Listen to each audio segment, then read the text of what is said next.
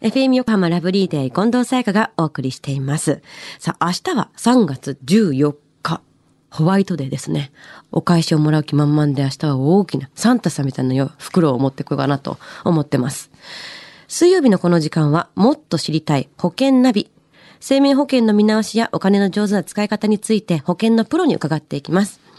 保険見直し相談、保険ナビのアドバイザー、中亀照久さんです。今週もよろしくお願いします。はい、よろしくお願いいたします。中亀さんはもう今年バレンタインももうすごかったでしょうから、お返しが大変なんじゃないですか、準備。いや、そんなことないですよ。まあ一応準備は少しはしてますけど。あ、そうなんですね。はいでは今週はどんな保険の話でしょうか？はい。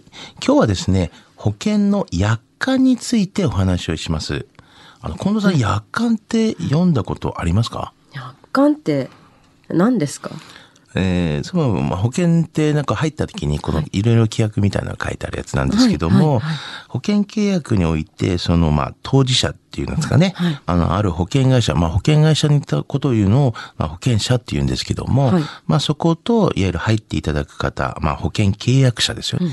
まあ、それが、まあ、保険契約の内容について、こう、約定する、まあ、条項なんですよね。うんうんうん。まあ、よくあの、保険証券の裏側にですね、記載されているようなことが多いんですけども保ね。険証言の裏側に書いてある、はい。約款。ですっごく細かくいろいろ書いてあるやつですよね。そうなんですよね。ちょっと柄があってこうフレームになってってるような感じの。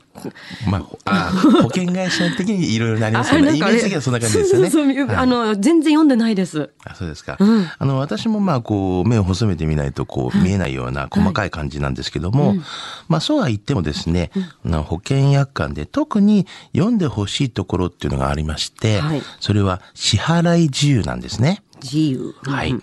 あの、パンフレットを読んだり、まあ、営業マンの説明を聞いたりするだけではですね、まあ、商品性の理解にはちょっと不十分なことが多いんですよね。はい。まあ、なぜかというと、まあ、保険会社からこう給付を受けるにはですね、約款で定めたこう支払い自由に該当しなければならないからなんですよね。お金がちゃんと落ちるっていうのはそれに合ってないといけないってことですよね。そういうことなんですね。じゃあその保険約款をすぐ見ればわかるものなんですか？まあ、そうなんですけども、まあ、そんな簡単にわからないっていう形でいろいろ書いてありますからね。はいはい。大事なことはですね、こういうなんか別表とかにですね、書いてあるんですよ。はいはい。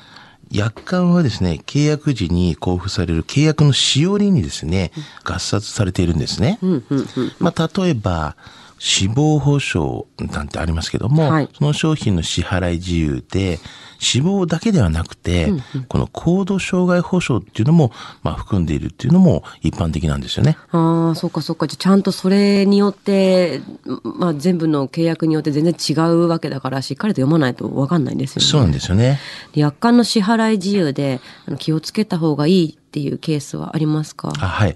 まあ、特に病気で癌とかありますけども、はい医師が癌と言ってもですね、保険が下りないことが結構あるんです。ええ。まあ、これはあの病気がですね、悪性新生物ではなくて、はい。上皮内新生物だった場合で、あの支払い自由がですね、悪性新生物に罹患した時、まあ、なってしまった時っていうことに限定されていることが結構あるんですよね。ああそっか。じゃあがん一言で言っても保険が下りないことがあるんですね。そうなんですね。約款の支払い自由っていうのはじゃあしっかり読まないといけないですよね、はい、そうですね。他にはどんなケースがありますか？はい。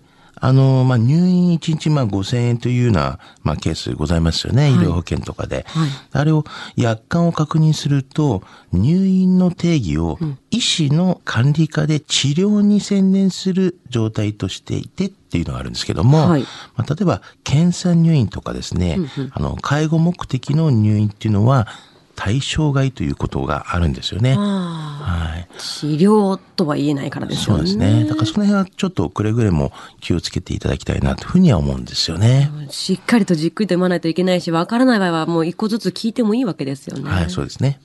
では中亀さん今日の保険の話知得指数は？はい。ズバリ96です。96はい。あのーまずはですね、そういう外交のこう営業マンの方にですね、まあちょっと聞いてみるっていうのもいいと思うんです。はい。約款はすべてお読みになってますか？とか、逆に言えば注意しないといけないことって何ですか？とか、まあこの時ですね、大体対応がですね、見ていただければ、こういうことですよ、あですよっていうふうに言ってくれたりとかするので、まあそういうところをまあ確認をね、ちゃんとしていただければなというふうに思いますね。はいままあ、最後にあの、営業はですね、基本的にはこの約款を渡さなければならないっていうのはもう皆さん知ってるとは思うんですけれども、うんうん、まあ、約款すべてを説明しなければならないわけではないんですよね。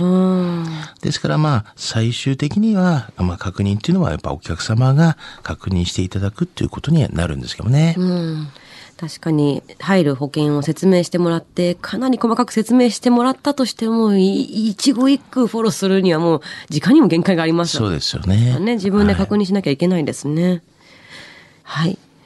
保険を契約した方はぜひ保険の約款の支払い自由の部分を特にチェックしてください。今日の保険の話を聞いて興味を持った方、まずは中亀さんに相談してみてはいかがでしょうか。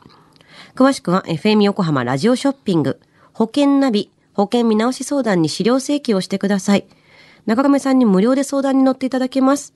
お問い合わせは電話番号045-224-1230 045-224-1230または FM 横浜ラジオショッピングのウェブサイトからどうぞ。そして保険ナビは iTunes のポッドキャストでも聞くことができます。過去の放送分も聞けますのでぜひチェックしてみてください。もっと知りたい保険ナビ。保険見直し相談。保険ナビのアドバイザー、中亀照久さんでした。ありがとうございました。はい、ありがとうございました。